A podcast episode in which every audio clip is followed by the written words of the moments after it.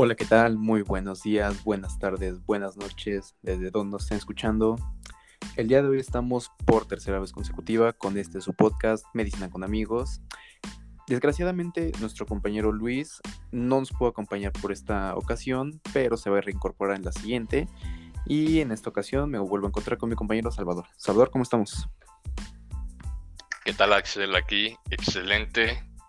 Pues feliz de esta tercera parte, esta tercera entrega. Y pues nada, a seguir hablando sobre este tema que por demás interesante, ¿no? El corazón, la circulación y todo lo que hay alrededor de eso. ¿Cómo? Sí, sí, sí, está, está perfecto. Vamos a empezar con, con todas estas cuestiones sobre circulación. Ya hablamos en los, en los episodios anteriores sobre el corazón, su función, cómo se regula, algunas enfermedades, etc. Esta vez, como bien lo dijiste, vamos a ahondar un poco más en circulación. Así es, Axel, vamos a, darle un poquito más a la circulación, ver qué, qué, es esto, cómo, cómo es que funciona. Y pues es importante porque de aquí empiezan a derivarse muchos temas que, se ven un poco más adelante, ¿no? Ya que pues regula desde la circulación está desde el sistema gastrointestinal, renal, pulmonar, está en todos lados. Así que vamos a hablar de medicina con amigos. ¿Te late, perfecto. Vamos a darle.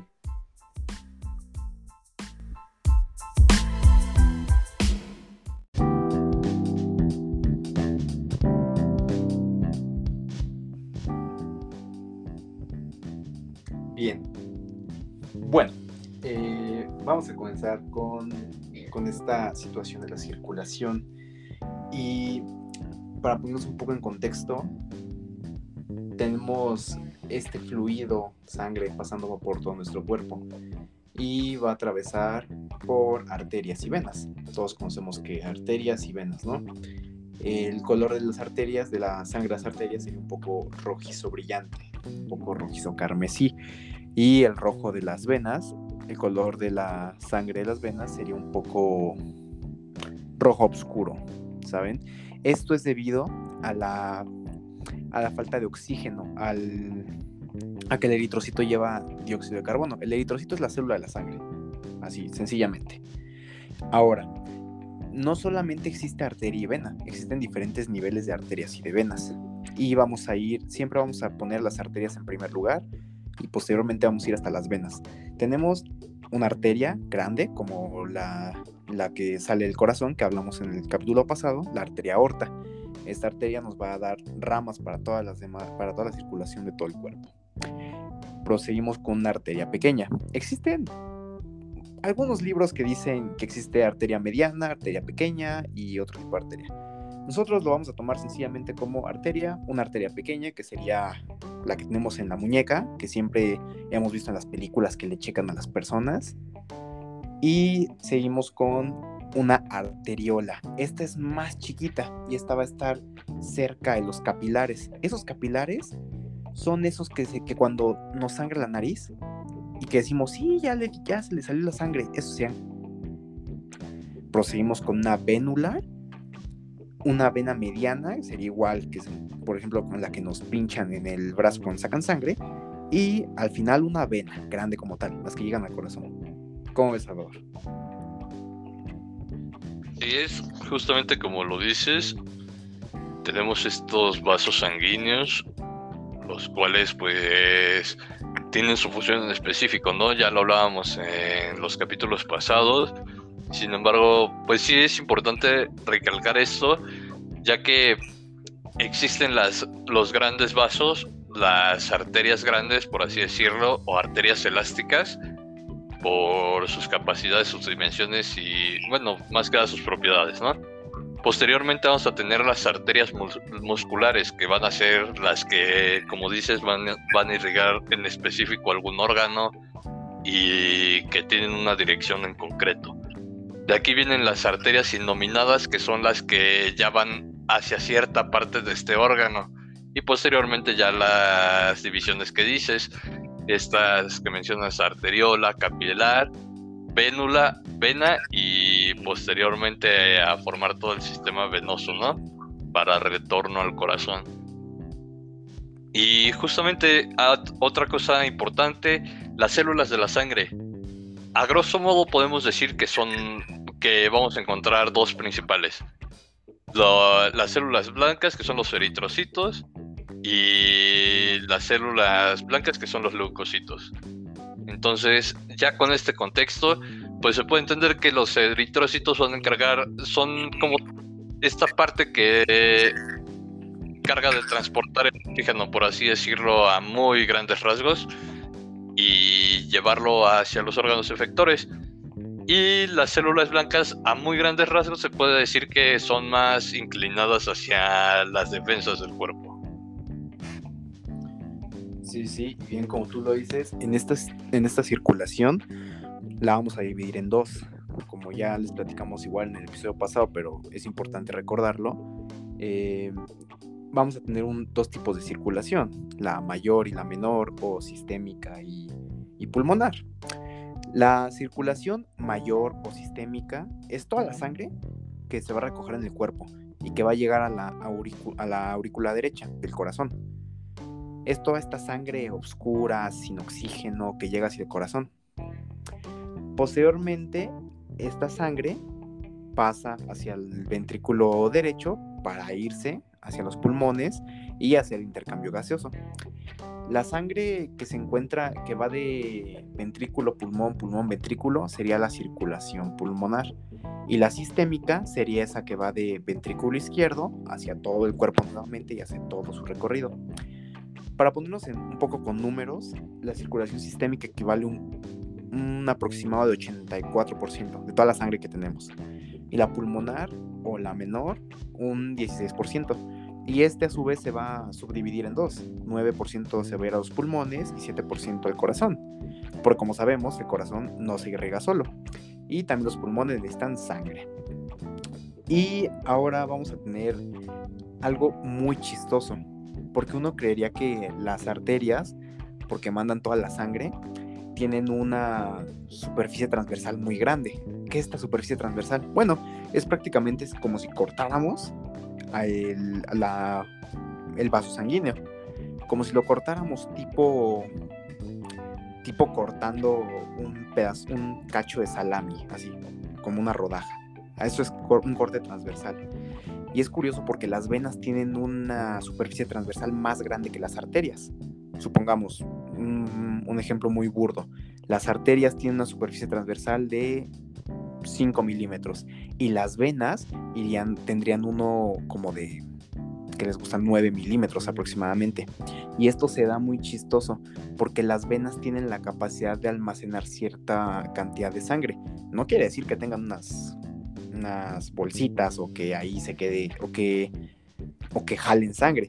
Simplemente es un es como un pequeño reservorio. Como es como un reservorio de emergencia. ¿No, Salvador? Algo más o menos así.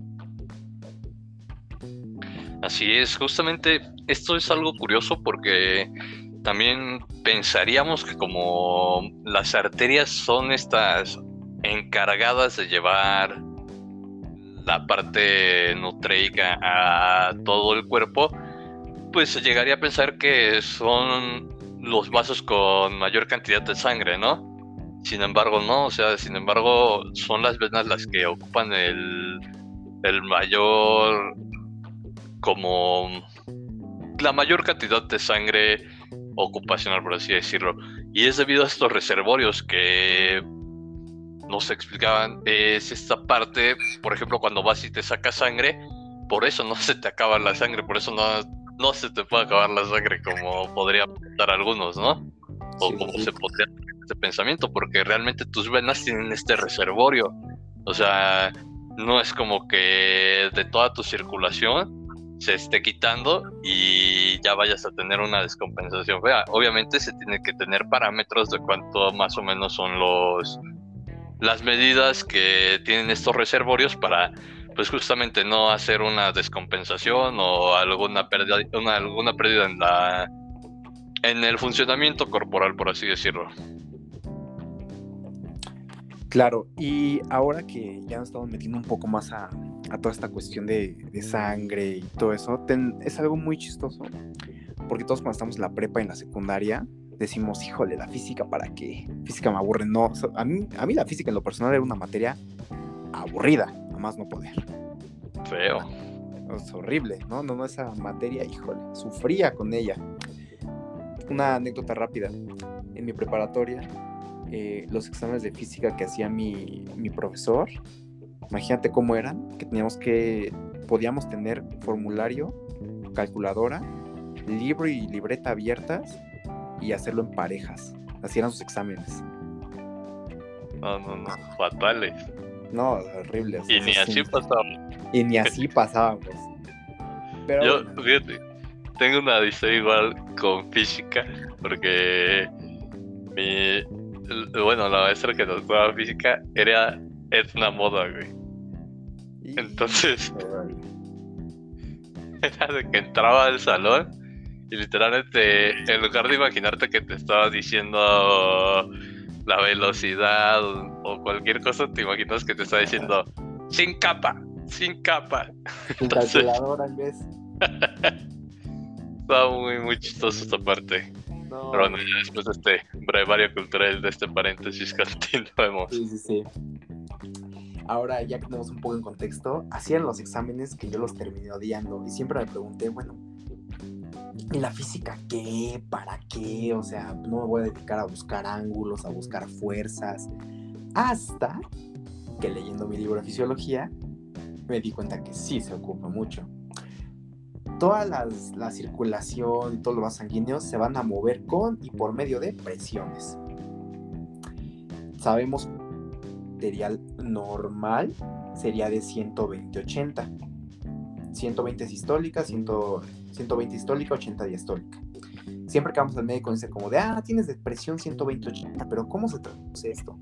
La presión, ese numerito y el concepto presión lo vamos a tener como todas esas fuerzas que hace la, la sangre contra las paredes de las arterias.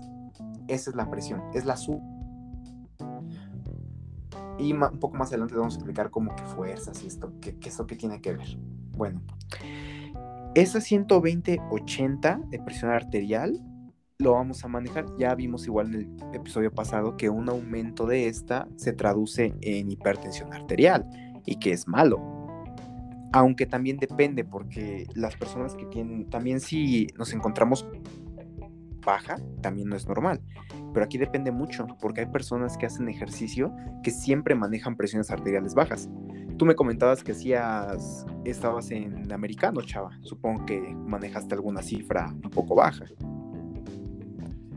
Pues sí, mira, más que nada, más que baja, la, presión se mantiene. O sea, en condiciones normales, una persona que hace una actividad física, el gasto cardíaco pues empieza a ser mayor. Entonces, eh, ya que tienes o bueno, yo así lo percataba, ¿no? Ya que tenía un entrenamiento previo, ya que tu cuerpo está acostumbrado a cierto esfuerzo, a cierto rendimiento, ya no hay esta elevación en cuanto al ritmo cardíaco, sino que se mantiene. Entonces, ¿a qué me refiero? Si una persona normal que a lo mejor lleva una vida un poco sedentaria, a lo mejor tiene que correr a la esquina porque se le va el camión, pues su presión va, va a subir, su pulso va a, servir, va a subir. Y en cambio, yo me mantenía.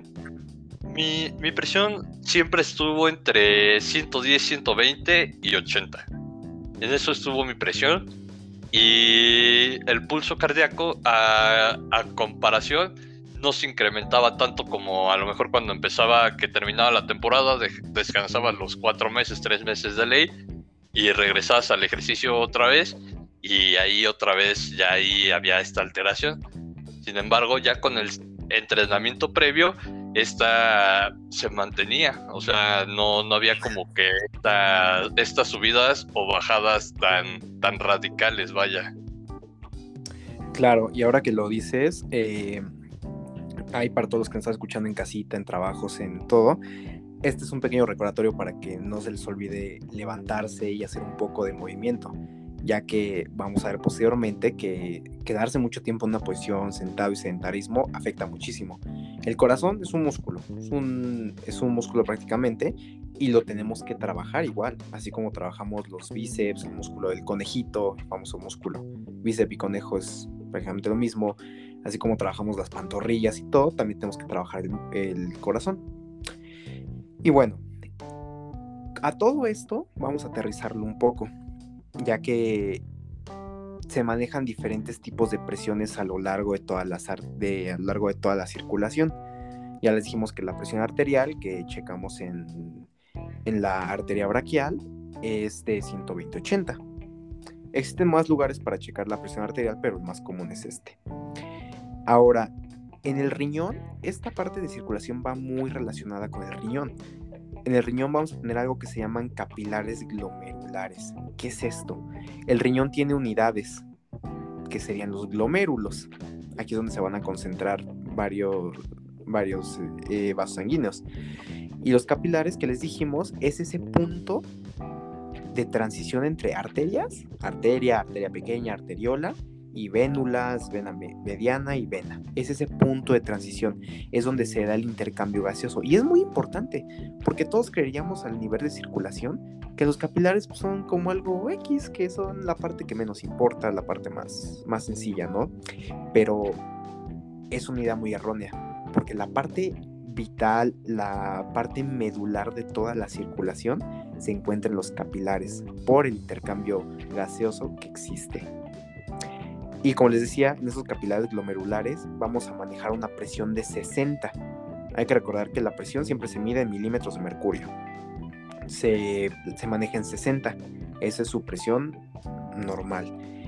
Y aquí es muy importante que todas las personas, si alguna vez tenemos un conocido, familiar, algo, que le han detectado hipertensión, sabemos que a veces tiene pipí con espuma o a veces puede tener azúcar comúnmente, ¿no? Tiene otro nombre clínico, pero para ponernos en contexto, azúcar en la orina. ¿Y esto por qué pasa? Porque a mayor presión en estos capilares que les dije, esto da como resultado una mayor tasa de filtración. O sea, ¿a qué vamos? ¿A qué me voy con esto? Que mientras más presión hay, hay una capacidad de que se filtren más, pero como todo, a veces se saturan estos lugares de filtración. Por eso a veces se puede ir un poco de proteínas, que es lo que se traduce en espuma en la pipí. Algo así nos habían comentado un compañero, ¿te acuerdas, Salvador? Que estaba haciendo como con espuma. Así es, justamente me parece que Luis Ángel tenía este problema, él sufre de y tuvo un problema pues parecido. Y, justamente es lo que dices, o sea, los las fenestraciones del capilar se llegan a saturar y entre más flujo, la cantidad de filtración va a disminuir. Sin embargo, se empiezan a pasar un poco de moléculas, ya no hay este control adecuado, por así llamarlo. Claro, y sobre todo que, que este es el trasfondo, ¿no? De, todas esas, esas, cosas tan extrañas que a veces puede tener el, cuerpo, ¿no? Y el humano. Porque pues uno no está acostumbrado a que a veces la pipí tenga espuma. Y de repente ver espuma en la pipí te saca de onda. Entonces, más o menos sería esa la razón. Aunque es muy importante hacer este paréntesis. No siempre que exista esa esa espuma quiere decir que tienes hipertensión elevada u otra cosa. Siempre es importante consultar con un profesional de la salud la causa de esta espuma. Pero nosotros estamos tomando aterrizado a la cuestión de circulación. Así es, esta, esta parte que, es interesante justo el paréntesis que haces, porque también muchas veces podemos estar acostumbrados a un tipo de orina que quizá sea con espuma. Sin embargo, pues esto quizá no, no es tan malo, sino que hay que tener esta consideración clínica, esta consideración médica, en dado caso de que, pues, si alguien que nos esté escuchando tiene este padecimiento y se da cuenta que, ah, ok, estoy orinando con espuma, pues tener en cuenta porque puede haber diferentes factores, ¿no? Puede ser la dieta, puede ser el sedentarismo, puede ser mil y uno. Entonces, lo más recomendable es que si ves la presencia de más espuma de lo que se podría decir normal, o sea que prácticamente parece que estás haciendo pipí champú, pues creo que... Sí, creo que ya es hora de, ¿sabes qué? Necesito ir con el doctor. Porque... No para lobby, mi loco. Sí, si no, si no, si te, te dan headshot y vámonos. Ya, bueno, sí, no, no. Sobre todo esta parte, ¿no? Que siempre les hemos dejado muy en claro que la mejor medicina es la prevención. Sí, 100%. Es, yo creo que el futuro debería de ser el presente y todo. La prevención es, es lo mejor que se puede llevar.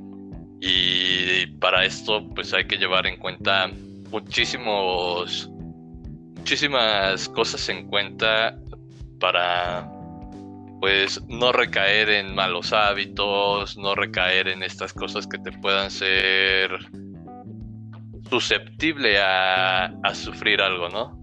¿Para qué esperar? Claro. Y ahora que dices sobre prevención y sobre no esperar, esto me, me recuerda a alguna experiencia en, estando en Cruz Roja como estudiante del, curso de técnica de urgencias médicas. Alguna vez fuimos, nos contaron, nos enseñaron acerca del trauma. Sabemos que existe, que a veces las personas cuando hay un choque, les dan un balazo, un machete o algo, pierden mucha sangre. A esto le vamos a llamar choque hipovolémico. El choque hipovolémico es básicamente una pérdida de sangre, sangre y otros fluidos, pero mucho, mucho, mucho, mucho, mucho.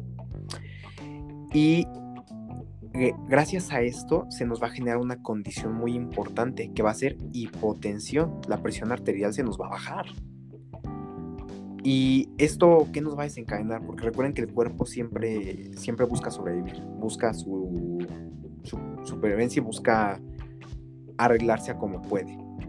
Cuando tenemos un trauma, así le llamamos a cualquier tipo de accidente, algún traumatismo, y perdemos muchísima sangre y estamos entrando en un tipo de choque hipovolémico, ¿qué va a hacer el cuerpo? Nos va a aumentar la fuerza de bombeo del corazón.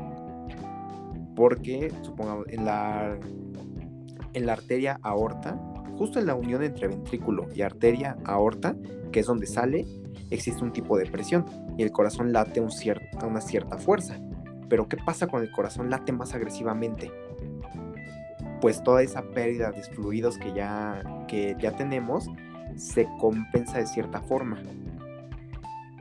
Y se compensa ya que al momento que el corazón hace ese latido más brusco, más fuerte, como que empuja más la sangre y esto permite que llegue a más partes. Ahora, aquí es importante lo que les decíamos, que la sangre, las venas tienen esa capacidad de reserva de sangre. Y como les decíamos, no se refiere a que tengan una bolsita que se vayan a otro lugar, simplemente recordando un poco lo de lo que hablábamos en el pasado, en el episodio pasado, que algunas venas tienen válvulas. Estas válvulitas pues se abren y se cierran conforme, conforme el corazón lo va requiriendo para bombear más sangre.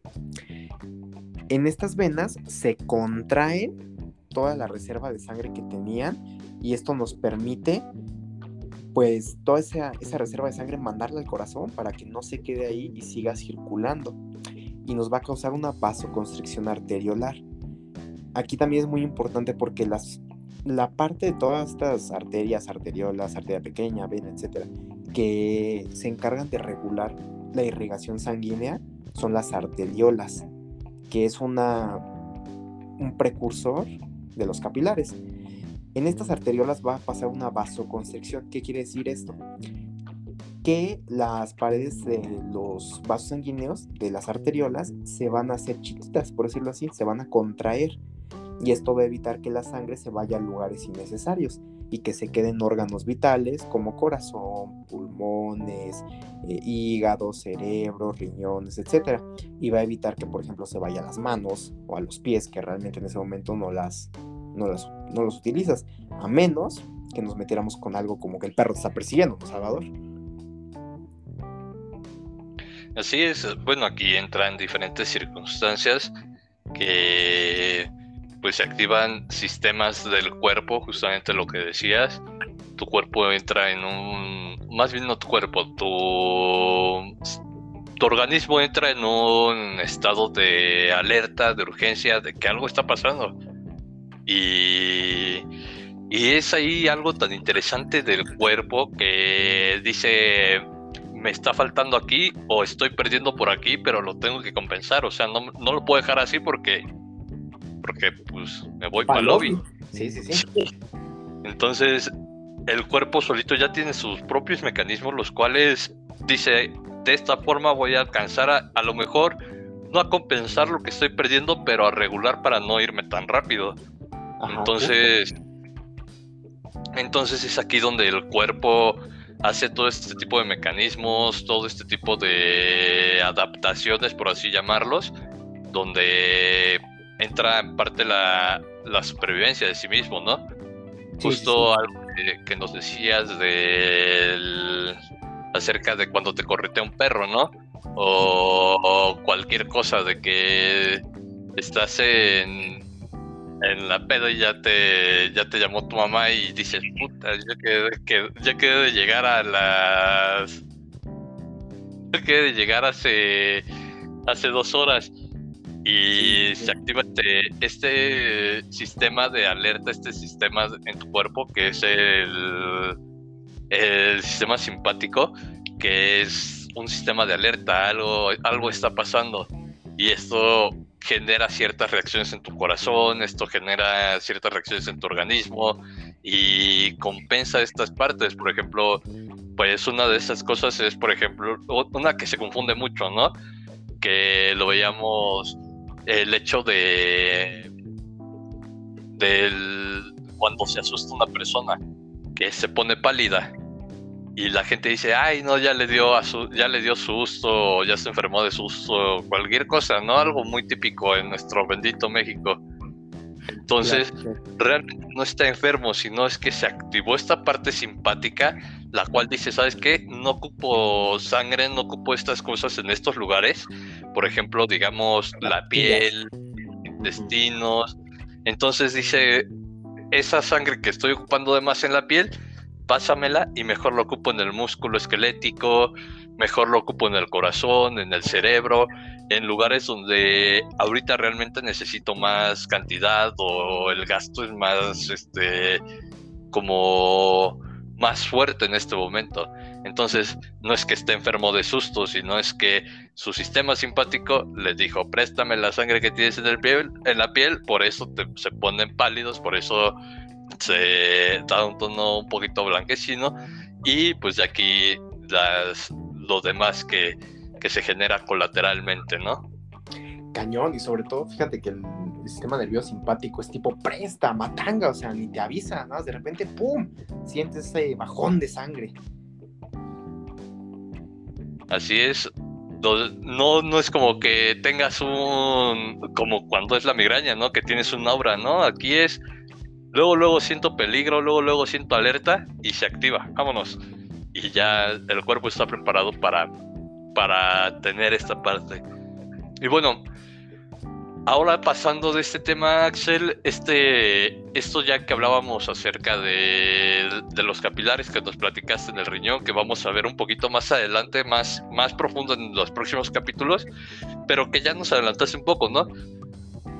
Llega la arteriola, que es precursora de los capilares, ¿Y qué pasa cuando regresan? O sea, ¿cómo regresan? ¿Cómo se van por las venas? ¿Qué, qué es lo que pasa? Este retorno venoso. ¿Cómo regresan al corazón para volver a servir como sangre oxigenada? Volver a, tomar oxígeno. Bueno, pues bien como tú lo como planteas la pregunta, eh, tenemos en cuenta que el capilar es donde se va a realizar todo este intercambio gaseoso. Aquí es, como les comenté, la parte medular de toda la circulación. Posteriormente, la sangre, recordemos que los, los capilares van a tener esto que nos, tú nos comentabas, de fenestraciones. ¿Qué son estas fenestraciones? Son como pequeños agujeros por los cuales pasa la, pasa la célula sanguínea. Y en esta célula es importante saber que la célula sanguínea, solo como un pequeño dato para que podamos saber cómo es que lo, logran hacerlo, lo, o esta célula sanguínea no va a tener núcleo. Si alguna vez han visto alguna foto de un barrido electrónico, alguna... Inclusive la serie Cells at Work, aparecen las, eh, las chavas y chavos con un gorrito que tiene como, un, como está hundido en medio. Bueno, es porque no tiene núcleo y gracias a esto se le, les facilita deformarse, por eso a través de las fenestraciones de estos pequeños agujeros, los eritrocitos pueden moverse. Después de los capilares pasan a las vénulas y así se siguen a venas cavas. Cabe recalcar que también tenemos otro gran sistema venoso que sería el sistema portepático. este sistema portepático nos va a recoger sangre de mayor, mayoritariamente de sistema digestivo, no de todos, pero de algunas partes del digestivo, y va a desembocar igual en vena cava inferior, y ya de estas van para el corazón. Justamente, Axel, esto que dices eh, es importante porque tenemos este retorno venoso, el cual pues ya que, que llegó de, bueno, más bien ya que sirvió, hizo este intercambio, que aparte es un intercambio sumamente rápido, porque como está el constante flujo, no es como que se pueda parar tantito la sangre, haga la parada, se bajan y vámonos sino que es un flujo muy constante, entonces el intercambio de nutrientes es muy rápido, o sea, en lo que la célula le da el CO2 y la sangre aporta los nutrientes adecuados hacia la célula, hacia, sí, hacia la célula, el órgano, pues es, es algo realmente rápido. Y justamente esta otra parte que igual vamos a tratar un poco más a detalle en, temas un poco más más dirigidos hacia, hacia la parte digestiva, pero es importante como irlo mencionando porque es un poco complejo entenderlo. El sistema portal, que prácticamente vamos a encontrarnos diferentes sistemas portales. Puede haber en el riñón, puede haber en el hígado y puede haber al nivel del hipotálamo, de, la hipófisis. Entonces, este, este sistema portal, en pocas palabras, es un sistema de doble intercambio, ¿no, Axel? Sí, sí, sí. Sobre todo, es, aquí es donde, pues, una gran cantidad de alumnos, y me incluyo, nos confundimos muchísimo porque tenemos la idea de que solamente existe un, solamente existe arteria y vena y ya, y no hay otra forma de regresar. Pero como tú bien lo decías, este sistema portal por lo menos todo el sistema porte-hepático, que nos sirve mayoritariamente como para la circulación fetal y embriológica, pues es una es un mar de de, de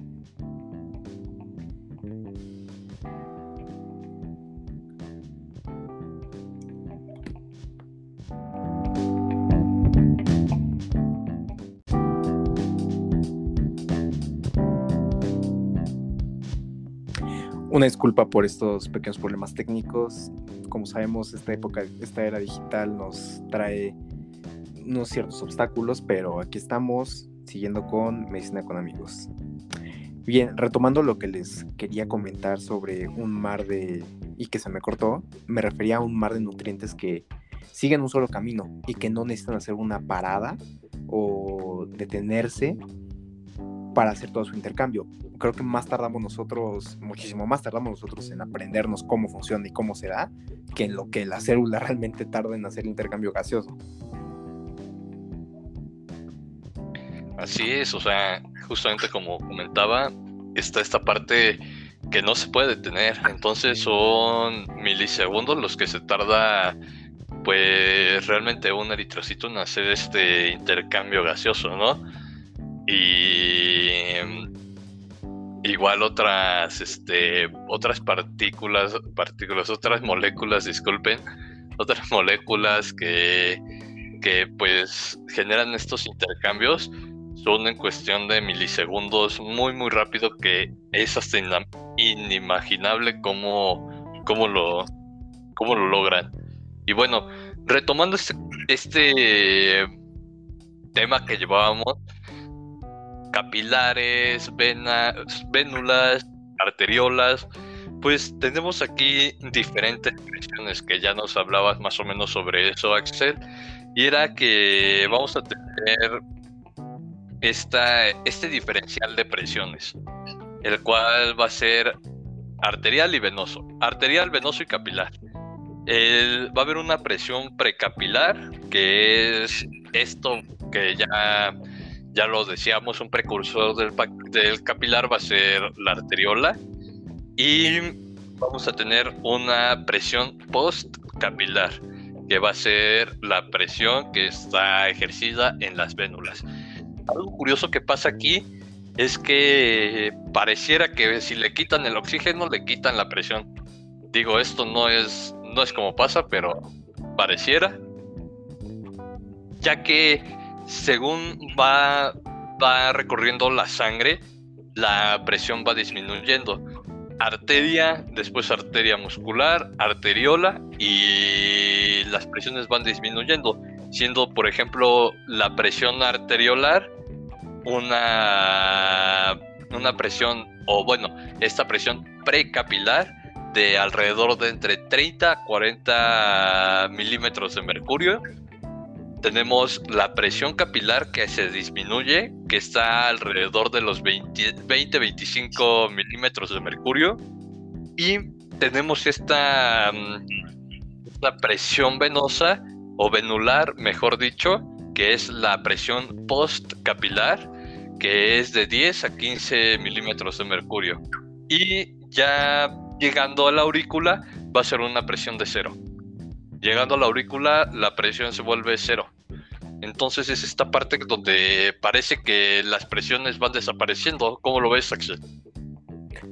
Sí, sí, sí. Llega un punto en el que pues prácticamente las presiones ya se, ya se vuelven mínimas. Y esto aquí me recuerda un poco a cómo es que se que se controla el flujo sanguíneo. Y una de las partes del flujo sanguíneo y que es vital es esta diferencia de presiones de la cual tú nos hablas. Si existe una diferencia de presión entre un lado y otro, supongamos, en un lado existe una presión de 30 y en el otro de 35, se va a mover del lado donde hay más presión a donde hay menor presión. Pero si las, eh, si las presiones fueran iguales, se quedaría inmóvil. No habría ninguna fuerza que mueva o que o que siquiera pueda hacer algo con ese fluido. Y es aquí a donde vamos que el cuerpo puede regular para que esto no pase. A pesar de que las presiones se vuelven casi iguales, se puede seguir regulando para que haya un mínimo de diferente presión entre dos lados. Así es, justamente lo que dices, es, se necesitan de estas presiones para que no se quede inerte este flujo. Y por esto mismo, retomando estas presiones que, pues como vemos en las venas va a disminuir, vamos a ocupar de otro mecanismo, vamos a necesitar de un compensador, el cual vamos a tener dos mecanismos de, compensación para ayudar que esta sangre tenga un retorno pues adecuado. Y va a ser a través de una bomba muscular y las bombas que ya comentabas. Estas bombas van a ser, la bomba muscular va a ser en las venas profundas, las cuales pues se encuentran, pues literalmente como su nombre los dice, van a estar más embebidas hacia los músculos, más, más cerca de, de, los huesos, por así decirlo. Y pues al estar tan profundas van a estar inmersas con los músculos, los cuales al momento de la contracción van a hacer un tipo de bomba el cual va a ayudar que las pues que las presiones que esta parte de, del flujo pueda retornar al corazón.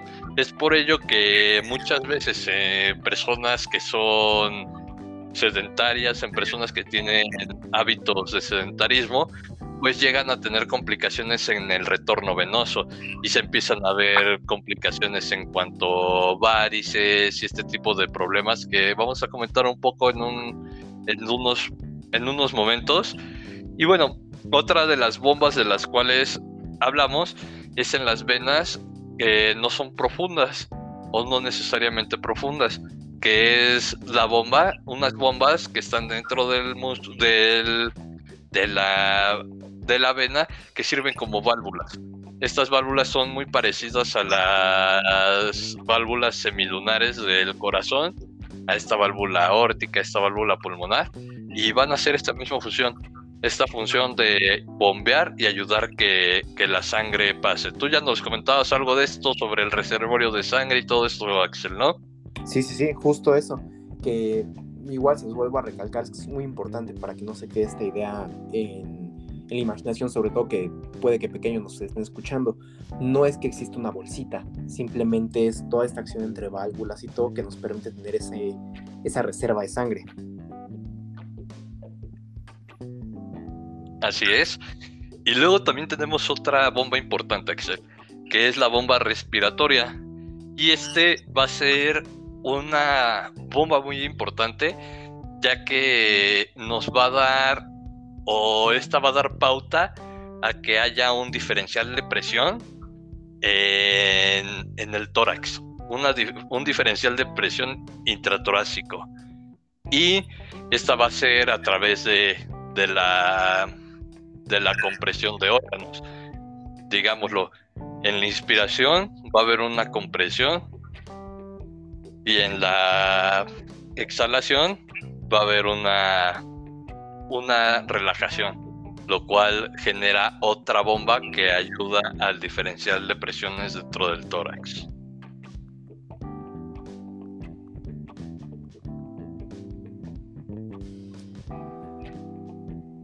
Bueno, continuando con esto y siguiendo esta misma línea, vamos a encontrar otros, otros parámetros, otras cosas que, que nos pueden ayudar a entender un poco de esto. Un poco más de la circulación y todo lo que lleva el.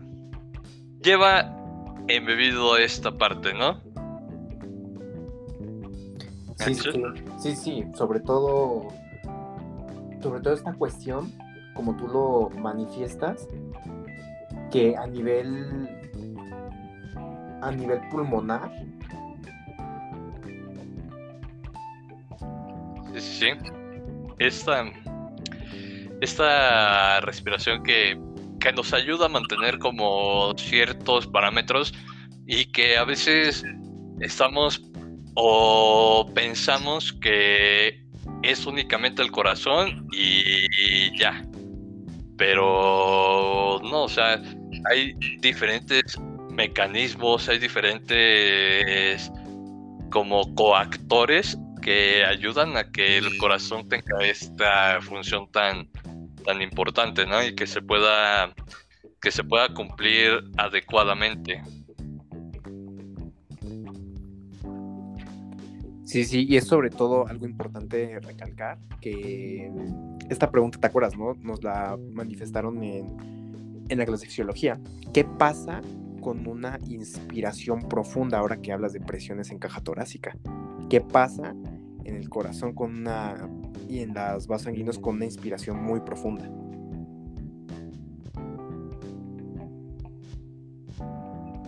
Pues vamos a tener esta parte de una como de esta contracción, ¿no? A ver, platícanos, Axel, ¿qué pasa con esta inspiración profunda? ¿Qué pasa cuando hacemos una inspiración forzada profunda? Justo, una inspiración forzada profunda, es lo que me faltaba, faltaba ponerle su apellido. Bien, sabemos que cuando hay una inspiración, los pulmones se, se expanden, se hacen más grandes de lo normal.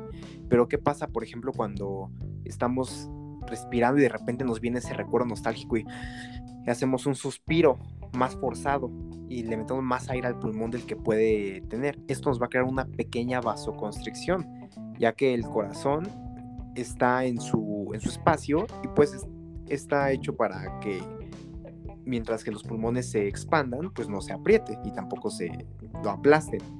Pero cuando existe esta entrada forzada de aire, sí se va a aplastar un poco. No es dañino debido a que no, no se hace una vasoconstricción significativa, pero sí se logra un poco de, esto.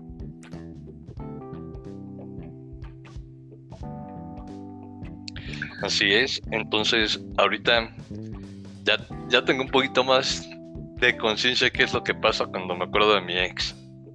Y hago esos suspiros fuertes. Justo, justo. Por eso sientes algo en el pecho, por eso sientes como, como a nivel de... O sea que no es mi corazón latiendo por mi ex, es esta fricción que, que estoy generando. Justo, justo eso. No te vayas a confundir y hagas algo que te arrepientas, jefe. Yo pensando que todavía la quería. No, no, no, jefe, es, tu inspiración forzada. Entonces ya, ya puedo decir que ya la superé. Que solo era mi, mi, mi, sugestión el decir que la quería. Pero. Exacto. y bueno, continuando con esto, hay, hay una parte muy interesante eh, en esto de, de la circulación venosa ya que vamos a tener aquí esta parte de, de varias patologías, ¿no? Varias cosas que se enfocan a, dar etiologías de patologías, tales como las trombosis, las varices, estas enfermedades, que ¿por qué no se dan en una arteria? O sea, ¿por qué tiene que ser en una, en una vena, ¿no? Y que, bueno, sería importante tocarlo en un tema, pero en un podcast, en un capítulo, pero en específico, ya que abarca muchas cosas, ¿no? Sin embargo, yo creo que rozar el tema está interesante, ¿no, Axel? Sí, sí, sí, Alonso, yo apoyo completamente la moción de, dar esta pequeña introducción al tema. Y bueno, tenemos esta parte, justamente complementando a lo previo, es es debido o muchas de, estas patologías referidas o relacionadas a las venas es debido a su falta de capacidad de bombeo. Y es aquí donde vienen estas, estas complicaciones, que es mucho más frecuente en extremidades.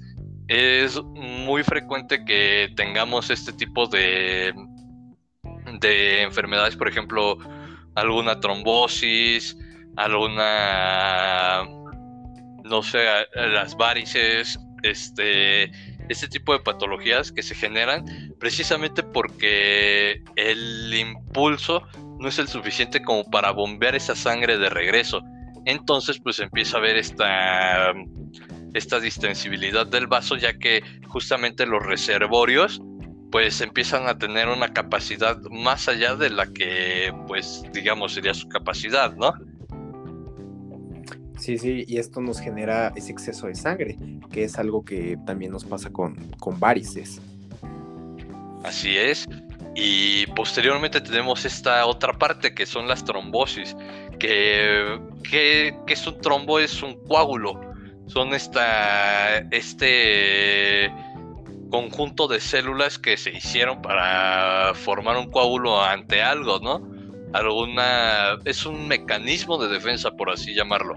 Y estas son generadas muchas veces a causa de de alguna situación previa, ¿no? Puede ser una cirugía, puede ser algún procedimiento médico y pues estos trombos pues realmente pueden tener diferentes repercusiones, ¿no? Claro, y sobre todo, por ejemplo, este, uno de los trombos, como te comentaba, hacía ese, esa situación, las varices, que también varices no tratadas se pueden convertir en un trombo. Sí, justamente es, es lo que lo que veíamos este este pues reservorio que llega a saturar una capacidad máxima de un vaso, pues llega a, pues a ¿cómo se le podría llamar? A, molestar, a estresar el, el, la capa de la vena, por así decirlo sencillamente, la capa de la vena, la cual pues ya genera ahí una herida, ya genera una cuestión anormal, donde el cuerpo dice, ah, tengo que ir a reparar esto.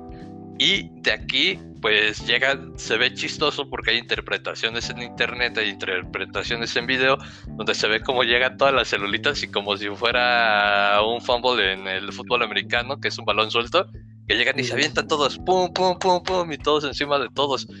Entonces, pues este todos encima de todos ya genera un trombo y ya genera esta parte que, pues, primero va a ser fijo y ya que posteriormente tenga una movilidad o que este se desprenda y se mueva, pues puede generar una embolia pulmonar, puede generar un, infarto agudo al miocardio, puede, puede generar infinidad de cosas, ¿no? Todo por, por una parte que se podría ver como una defensa, ¿no? Claro, y por ejemplo, esta situación en las varices, que es algo que yo le he estado comentando durante todo este, este pequeño rato, es importante que cómo podemos prevenir todo esto, porque les hemos dicho, y se lo volvemos a recalcar, la prevención es la mejor medicina. ¿Cómo podemos hacer esto? Eh, lo podemos hacer mediante un fortalecimiento de nuestros músculos. Por ejemplo, los músculos de la pantorrilla, piernas, etcétera, que es donde mayormente se encuentran las varices. Así es, justamente esta parte de apoyar al cuerpo, ¿no? Ya platicamos acerca de esta bomba compensatoria que son los músculos. Entonces, si eres una persona que quizá tengas un tiempo prolongado en, es, pues estático, sentado en algún lugar, que tu jornada laboral te implique esto, pues no está de más a lo mejor mover las, los pies las puntas de los pies para estimular esta parte de los gastrocnemios, los músculos de la pantorrilla y así poder provocar esta contracción, la cual va a ayudar como una bomba para que la sangre empiece a fluir, ¿no? Sí, sí, sí. Y más que nada, no solamente también esto de mover, porque sabemos que hay personas que pues les hace imposible, ¿no? Por ejemplo, una persona que se encuentra en oficina, pues es un poco complicado pararse, ir a, voluntad, ¿no? Pero si tenemos la oportunidad también sería muy buena idea levantarnos y recuerden que con 30 minutos de ejercicio al día, esto hace la diferencia entre estar sano y estar enfermo. Inclusive esos 30 minutos de ejercicio al día te pueden ahorrar todas las veces que vas al médico. En efecto, bueno, aquí es importante decir que no por eso dejen de ir, ¿no? No por eso deja de ir a tus chequeos, por lo menos semestralmente, ¿no? Claro. Y, pero sí es muy importante, o sea, y estos 30 minutos pueden ser tan sencillos, ¿no? O sea, en lugar de decir, ay, vengo bien dormido, voy a agarrar el, el elevador. No, o sea, aviéntate unas escaleritas, aviéntate algo que pues te ayude a activar esta parte, a lo mejor ahí ya te hiciste 10 y en la tarde que salgas de trabajar, que viene la bajada, pues ya te hiciste 20.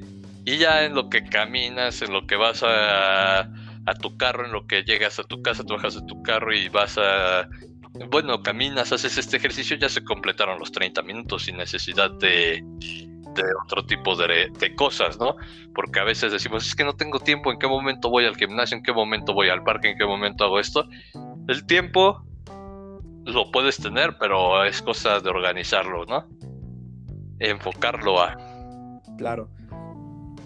Y bien, ahora que ya les dimos como este pequeño, esta pequeña introducción hacia este tema, ¿qué te parece si ahora ha llegado ese trágico momento? No me digas. Sí, llegó la hora de irnos. Así es. Pues la verdad estaba muy picado, es un tema muy, muy padre que siento que que es por, por demás interesante y que por más que hablamos de él, no, este, no, terminamos. Sí, no terminamos. O sea, cuántas cosas, o sea, yo en la cabeza tengo, háblale sobre esto, dile sobre esto. Y e igual ustedes, o sea, nos pueden comentar, nos pueden decir, ¿saben qué? Yo tengo este dato, para mí se me hace interesante esta cosa. Entonces, es aquí donde se hace, pues, la medicina con amigos, ¿no? Sí, sí, sobre todo que también nosotros, como les recalcamos todos los episodios, nos esforzamos por traerles la información fidedigna y de calidad, pero también no se olviden de constatar toda esta información que les damos. Y en dado caso de que tengan alguna, algún dato diferente, sería interesante leerlo en los comentarios y poder debatirlo en el siguiente, en el siguiente episodio. Así es, bueno, ya nada más como forma de spoiler, si así se puede llamar. Les pedimos, vayan a, la red social, ya saben, se llama Medicina con Amigos, Instagram Medicina con Amigos o el usuario Médico SR. Y pues dejar, vamos a abrir la caja de comentarios. Se va a plantear acerca de qué va a ser el siguiente podcast para que nos dejen pues preguntas, aportaciones o cualquier cosa que quisieran que toquemos alrededor de este tema. Claro, y ya que nos dejen sus comentarios, nosotros vamos a leer todos y cada uno de ellos para el siguiente poder debatirlos. Y sé que estabas súper picado, Salvador, se te escuchaba. Estás entradísimo. Sí, es que, pues lo sabes, ¿no? Desde primero, la sangre, la circulación, las venas, los, las arterias, todo eso me, me trae fascinado. Entonces, pues esperemos compartan con nosotros esta fascinación que tenemos, que se enamoren de la anatomía, se enamoren de la fisiología, se enamoren de la medicina. Recuerden que nosotros estudiamos para ustedes. Así es. Y bueno, hasta aquí el capítulo de hoy. Muchísimas gracias por acompañarnos, gracias por hacer medicina con amigos. Gracias por sintonizarnos y nos vemos en el siguiente episodio.